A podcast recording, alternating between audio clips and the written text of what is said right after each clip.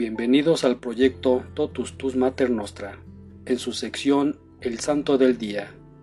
Hoy 10 de junio celebramos al Beato Juan Dominici.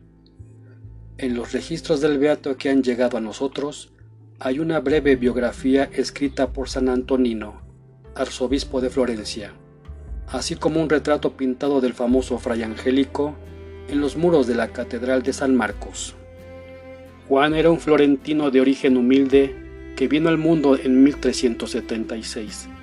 A los 17 años abrazó la orden de predicadores y a los 18 años recibió el hábito de los dominicos en el priorato de Santa María Novela, pese a cierta oposición causada por su falta de educación y su tendencia a tartamudear. Pero aquellas carencias quedaron compensadas con su extraordinaria capacidad de retener en la memoria lo que aprendía.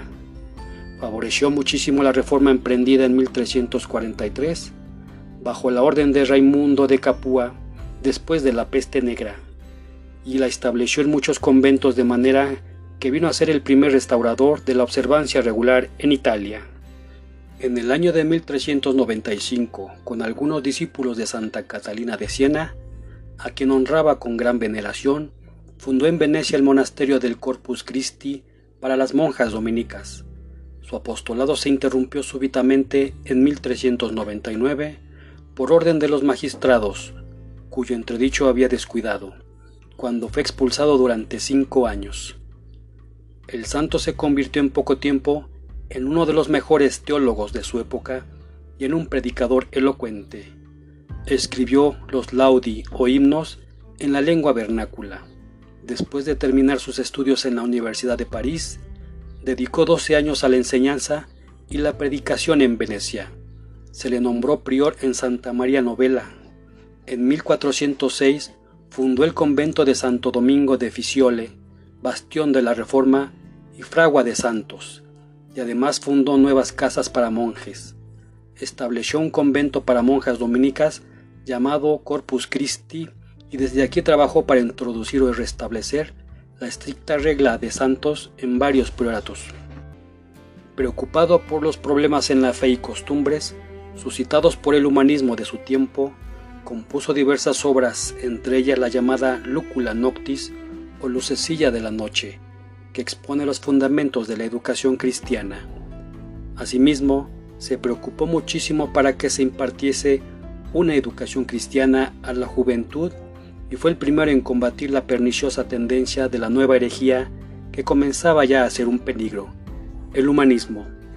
Fue enviado a Roma por los florentinos en 1406 para tratar ese cisma. Asistió al conclave que eligió al Papa Gregorio XII y se ganó la confianza del nuevo sumo pontífice.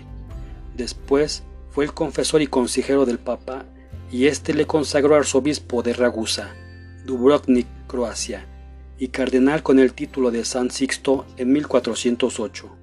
Murió en Buda, Hungría, el 10 de junio de 1419. Se mostró prudente y fiel incluso en los tiempos calamitosos del cisma en el concilio de Constanza. Igualmente fue favorecido con la confianza del nuevo Papa Martín V y fue enviado como delegado a Bohemia y a Hungría a combatir la herejía de Juan Hus. Estando en esas negociaciones, Murió el 10 de junio de 1419. Sus reliquias se perdieron cuando en 1541 fue destruida la iglesia de los eremitas de San Pablo, donde estaba. Fue beatificado por Gregorio XVI al confirmar su culto el 9 de abril de 1832. También hoy conmemoramos a Santa Olivia de Palermo, San Amancio Mártir, San Arecio Mártir, San Asterio de Petra, San Bogumilo de Quineso, San Censurio de Auxerre, San Itamar de Rochester, San Landerico, San Maurino Abad, San Trípodes Mártir, Beata Diana de Ándalo, Beato Eduardo Pope, Beato Enrique de Bolzano, Beato Walterio Pierson, Beato Tomás Green.